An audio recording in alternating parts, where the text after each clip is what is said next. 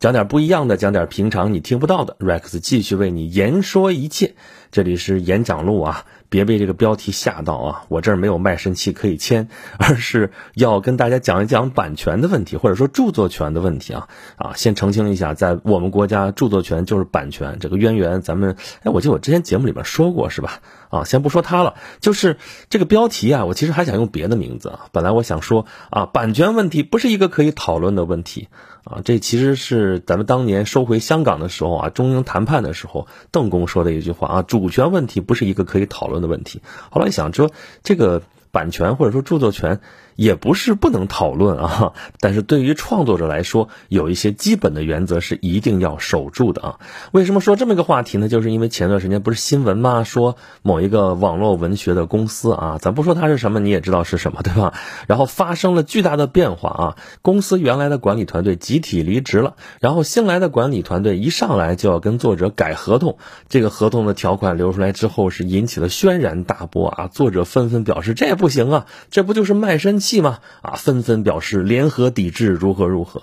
啊，这几天好像风声没那么大了啊，因为这个互联网上的这些事件热度就那么几天，几天过了之后又会有新的热度过来。但是问题是啊，这件事情其实是一个很核心的问题。你说做内容的事情，这最核心的不是著作权，能是什么呢？啊，我嘛，大家熟悉我的都知道，我因为工作的原因啊，之前在出版社工作了十几年，现在应该也算是在内容产业里边摸爬滚打，所以对著作权方面了解还算是。不少吧哈，所以今天就来说一说这个。著作权的问题到底是有什么问题啊？这件事情到底中间我们大家应该关注的些什么东西？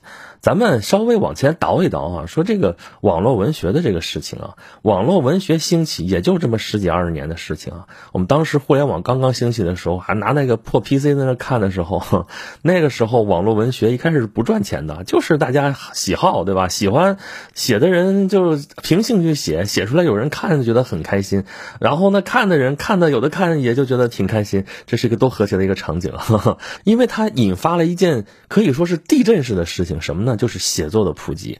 咱们建国以后，这个文盲率是越来越低了啊！大家都读书，都认字，都能写点东西了。但是问题是，发表的渠道原来就那些，啊，报纸啊、期刊啊，然后出版社这些渠道，你想随随便便往上面发个东西，不是那么容易的。但是互联网的出现，给了大家这样一个可能性啊，就是我写的东西往上一发，哎，就有人能看得到。看了你要真觉得你写的好的话，哎，真的他能给你点个赞，能给你留个言，你就特开心。平心而论啊，网上这些东西确实是鱼龙混杂呀，好的坏的一大堆。什么都有，有些确实是不够发表的标准啊，也难怪在之前的渠道你发不出来。但是毕竟提供了一个新的渠道啊，而且门槛一下子降那么低，就让原来可能就因为这个门槛在那儿，所以释放不出来的这个创作热情、创作才华就这么释放出来了。所以网络文学得到了巨大的发展。但是这个发展在一开始的时候，纯凭爱好这个事情支撑不了太久的啊。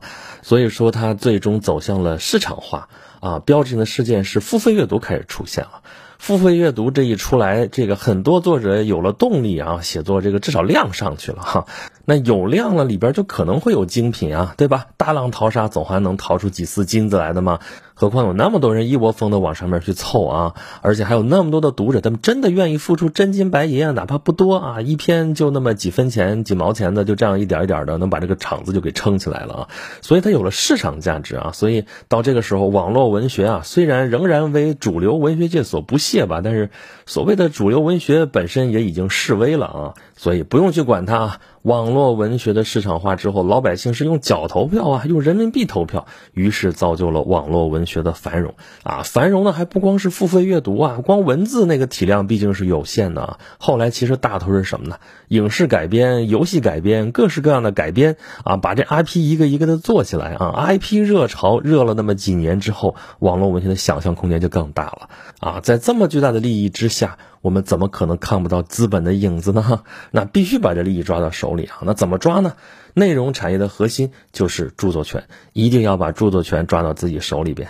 通过什么方式呢？签合同呗。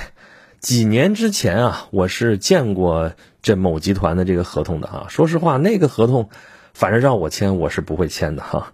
对于著作权，咱们先说两句啊。著作权，你去看看咱们的著作权法啊。著作权分成两部分，两大部分啊。一部分是人身权利，一部分是财产权利。人身权利就四种啊：署名权、发表权、修改权、保护作品完整权。这四个权利，人身权利你是不能转让也不能授权的啊。那么剩下的权利都是财产权利啊，包括复制权啊，包括信息网络传播权啊，包括改编权啊，包括表演权，包括一系列有十几种权利呢。那些都是可以给你带来收益的啊，这都是财产权，这些是可以转让、可以授权的。啊，那你说著作权通过什么挣钱？通过什么起作用？那都是通过这些。那么说回到我几年前看那份合同吧，啊，某公司的那个合同啊，哎，人家是授权合同啊，著作权授权，也就是说我不要你转让，哎，这看上去不还挺厚道的吗？啊，可是你看一下他那个授权期限啊，是作品著作权的保护期啊。什么叫保护期啊？法定保护期啊？对于著作权来说，法定的保护期限是作者有生之年加作者死后五十年啊。那他等于要了这个作品整个生命期的一个完整授权啊，这跟转让也没有什么区别了吧？而且他们经常不是签作品的问题，他们要签人呐。一签说这是签约作者，说出去很好听啊，签约签的什么约啊？你不光是正在写的这部作品啊，你以后写的所有作品都得在我这儿发，然后都是适用这些条款啊。那这不是卖身契是什么呢？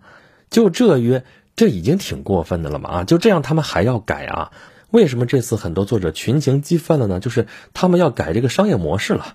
要把原来的付费阅读改成免费阅读，说免费那不行，哎，别光看这个免费，免费其实有收入啊，人家在那个文章里边嵌广告，那个广告点击之后，那收入能给你分成。其实这个模式啊，头条啊、拼多多都是这么干的。但是呢，放在这个创作领域之后，对于作者作者来说，那首先的一个影响就是，原先付费每一笔每一笔我看得很清楚啊，对吧？有人来看我的文章啊，看一篇给多少钱，几分几毛的这些东西，我们能知道，能分成分多少，清清楚楚。现在。免费的点多少？那广告看了没有？谁点的？谁看的？不知道啊。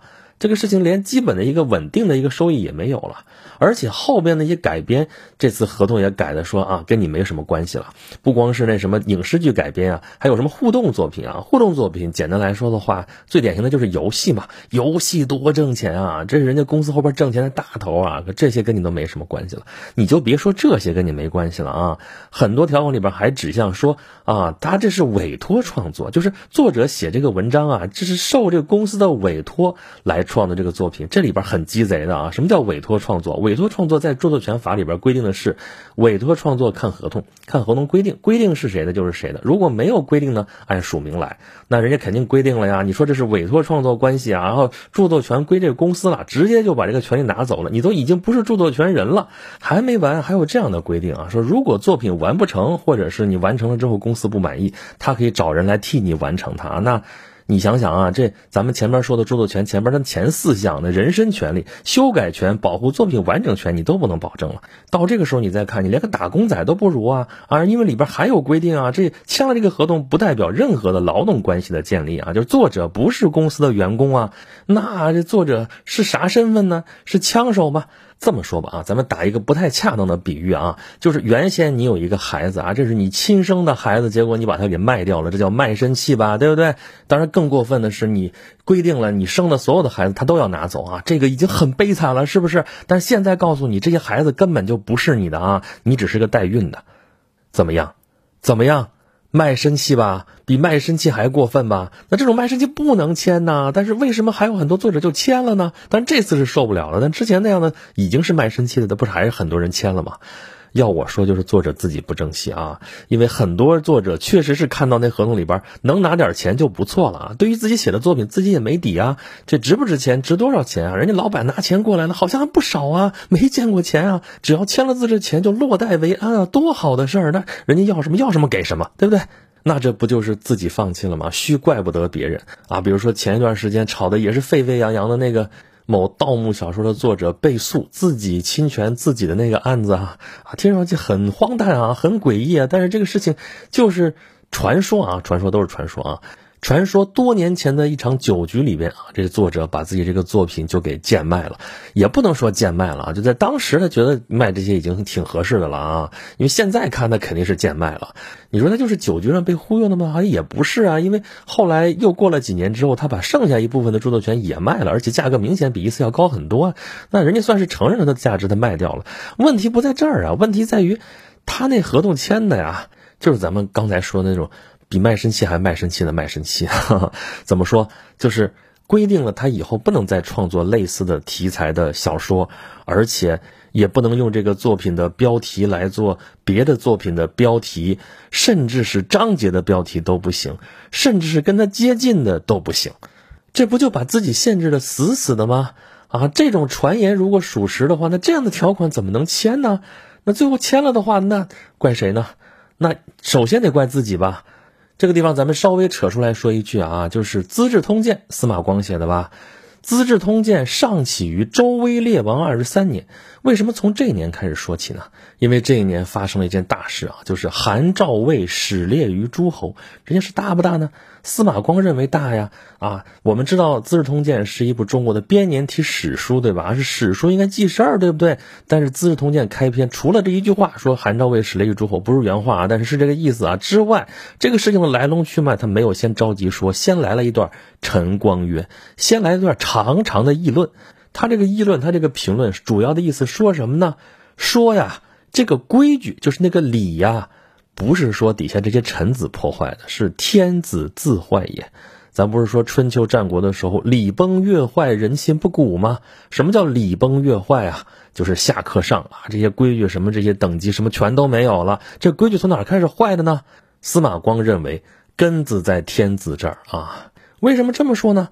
韩赵魏始列于诸侯之前发生的事情是三家分晋啊，战国开始的标志啊，一个是三家分晋，一个是田氏代齐。为什么这两件事是标志呢？别光会背啊，说战国开始的标志是三家分晋和田氏代齐啊。我记得我上中学的时候，那还不是历史老师啊，是政治老师。政治老师跟我们讲这个社会形态的变化嘛啊，春秋到战国这个社会形态发生了天翻地覆的变化，标志就是三家分晋和田氏伐齐啊，伐齐为什么是伐齐啊？我们当时。看那书就一愣，但是老师说嘛，你能表示反对吗？是不是自己错了？是不是自己理解有误啊？现在我看就很明白了嘛，因为老师自己都不明白他讲的是什么，不知道什么叫田氏代齐，就是光记这几个字了，还给记错了啊！这就是以其昏昏，使其昭昭，行吧？这俩事件为什么那么重要呢？司马光在这有解释啊，就是你看啊，韩赵魏这是晋国的大夫啊，晋国原来有六卿，互相打嘛打嘛，剩这仨。这仨越来越强势，把晋国的公族把他地权分完了之后晾一边去了啊。然后到了周威烈王二十三年这一年，到周天子这儿来，混了一个正式的诸侯的名头，这个事情就很严重了。因为原先他们强归强，你周天子只要不承认的话，他就是乱臣贼子。可是现在周天子承认了，谁还敢再说他们是乱臣贼子啊？那这儿开了一个先例之后，那后边田氏代齐也就顺理成章了呀。那对其他国家、对天下的权臣来说，是不是都是一个鼓励啊？啊，只要我权势足够大，我贿赂贿赂周天子，我就能得到一个正式的任命，我就可以当诸侯了。这规矩啊，可就全乱套了。那规矩不就是礼吗？礼法吗？上下尊卑这一套东西，不就全完蛋了吗？你说这几家强势啊，好像三家分晋国，三晋都很强啊。周天子哪一个也干不过，都得罪不起。什么叫得罪不起？周天子你是干嘛的呀？你要真跟他们对抗的话，你周天子根本就没有存在的理由啊，存在的价值啊。你那点力量，那点实力，连个小诸侯国都干不过，更别提这韩赵魏了。之所以你还存在，不就是因为你有这个礼法上的价值吗？结果这个东西你还自己给坏掉了，那你还有什么存在的理由呢？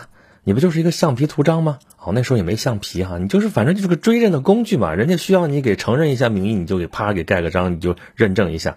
但是你这个认证的权威性越来越低的话，那你这个章也没必要再盖了，是不是？所以自己把自己给作死了嘛。那话说回来，我们这个合同也是啊，你可以不签啊，你为什么非签不可呢？你看我们现在著作权的保护啊，主要是基于两个法律，一个是著作权法，一个是合同法啊。只要人家没有强迫你，只要答应了这个合同，就是合法的，就照着合同条款来呀。那你最后如果这合同你自己认了，最后倒霉了。你再想追回来，那可就难喽，对吧？所以，作者自己的坚持真的非常非常重要啊！你别跟我说你不懂法，不懂法你还有理了是吧？只要你是从事创造性劳动的话，你想想，无非咱说俗一点，就是权和钱那点事儿。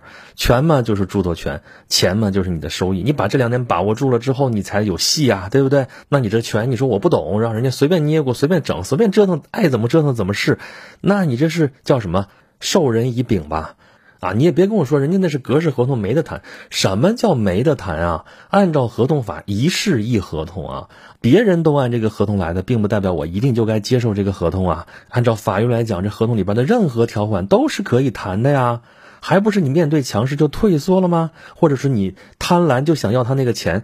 你贪的是他那个钱，他要的可是你那个权哦。他把你所有东西都拿走了。不说别的吧，你就把自己这些东西给贱卖了的话，你对得起自己的辛苦吗？啊，当然，对于某些人来说，本来写文就是为了挣点钱，也没啥更高的追求。那么质量嘛，也就那么回事儿，水水就水的不行，那就无所谓了。只是你日后别后悔就行。好吧啊，那么咱们再来讨论一下它这次商业模式的一个变化啊，不是这次一个焦点就是商业模式从收费模式变成免费模式吗？那收费模式就是直接付费卖文嘛啊，我这个文章写出来这一章可能几分钱一毛多，然后分给作者多少，这个非常清晰啊，简单明了。那免费模式呢，内容本身是免费的，其实是卖广告嘛，这文章里边插上广告啊，按这个广告的点击量，这广告主付钱。那咱们刚才也说了啊，其实这些年移动互联网发展的趋势是更加支持免费模式的啊。比如说咱们刚才说头条的那种模式、拼多多的模式啊，还有免费游戏的模式啊。原先你看那个 App Store 里边卖游戏，就是一个多少钱就直接卖掉了。后来呢，其实是中国人这边发明的这种模式啊，就是游戏你可以免费玩，但里边道具都得花钱买。有的是里边那个游戏币你得花钱买，有的是你也可以不花钱，但是你得看里边的广告，你看那个视频广告，尤其是你得看够多。长多长时间，然后送你点什么什么东西，这种模式都给玩出花来了。这比原先那个一锤子买卖卖多少多少钱，那可挣的多多了啊！要不怎么说免费才是最贵的呢？但是就这啊，对于这个网络文学来说，可能人都看不上这点钱。什么公司大的很，对吧？你这点收益一年十几个亿，根本就入不了人的眼啊！那与其收费挣那点小钱，还不如免费放开了，然后多挣点流量，然后多养一点 IP 出来，回头干嘛呢？搞这个 IP 的后续开发呀，这个改编权才是最值钱的啊！这部分收益比连载收费那高太多了啊，所以人家才这么搞嘛。但是这实际上是杀鸡取卵式的玩法呀。可是人家不在乎啊，你资本总是希望能够最快的增值嘛。我等着你慢慢的一点一点长起来，要再弄，那黄花菜都凉了啊。可是你把这条件往作者面前一摆，那作者，那作者算干嘛的呢？你要作者干嘛呢？既然作者写成啥样，你后边都是找编剧打磨。那前面那自然生长，那实在是太慢了。你不如就拔苗助长得了呗。你还要作者产生出来的这样一个创意、这样一个想法、这样一套设计，你还要蹬开作者去拿最大的利益？那你把作者当成什么呢？作者本来是这个作品覆盖的整个世界的核心创作者啊，现在却被这样没有尊严的羞辱性的对待，这是件多么可悲的事情啊！就咱们今天讨论的这些条款，这些类似卖身契的这些条款啊，签下来了，给创作者有这样那样的一些限制啊，不允许你这样，不允许你那样，不允许你再创作什么类似题材，不允许你再创作这个接下来的后续。这对于创作本身来说，你你说到底是有益的还是有害的吧？著作权法本意是为了保护创作者的权益，能够更好的产出更多的精神文明的作品来嘛？结果这么一搞的话，这跟立法的初衷是严重背离的吧？啊，可是，一切操作似乎都是合法的呀，那为什么会得出一个让人如此尴尬的结果呢？这太值得我们思考了，啊！但是现实如此，对于我们广大的创作者来说，目光你得放长远一些呀，得保护好自己最重要的权益呀。也就是说，搞创作之前也得学法、知法、懂法呀，不然的话，你这卖身契签了，你都不知道在给谁数钱呢。哎。其实我做这期节目真的是有感而发呀，因为我长期从事都是跟版权相关的一些工作，我也看到周围很多人啊，因为这个著作权的事情搞不清楚啊，所以就犯了很多低级错误啊。有些人是合同签完了过来找我说，这合同里边是不是有什么问题？我说你事先怎么不来找我一趟呢？你 找我咱们说一说，这些都可以避免。我在在行上也是专门挂了一个话题啊，就是如何避免著作权授权当中那些坑啊，因为这些坑真的是在我工作当中碰。碰到过的，或者是我见别人发生过的这些事情，像网络文学这样的形态，有些人喜欢，有些人不喜欢。但是咱们开头不就说了吗？它极大的降低了创作的门槛儿。那这么多人的创作热情涌进来，加上后面成熟的业态的话，就对于文化的大发展、大繁荣，这是好事情啊！这也是生产力下沉呢，就跟我们做播客一样，对吧？有个话筒咱就开工了。不管咱们今天讨论的这个事件后面会向什么方向发展，我是衷心的希望我们的每一个认真的创作者都能够保护好自己的权益，从而有尊严的、心态积极的啊，生活也能够比较平和的创作出更多更好的作品。好吧，这一期算作是我为我的同行发声吧哈，因为大家都是文化的创作者、文化的传播者。感谢大家收听这一期的演讲录啊，我是 Rex。如果大家想听更多的节目的话啊，包括演讲录，包括演讲录其他衍生出来的一些节目的话啊，欢迎大家关注我的微信公众号，有两个，一个叫轩辕十四工作室啊，这个里边可能时不常的还会发一些文章什么的；另外一个是演讲录啊，这里边节目最全哈，大家可以去在里边的菜单里面找一找，还可以在里边跟我互动啊，跟我聊天，怎么都好说。这一期演讲录就是这样，咱们下期再见吧。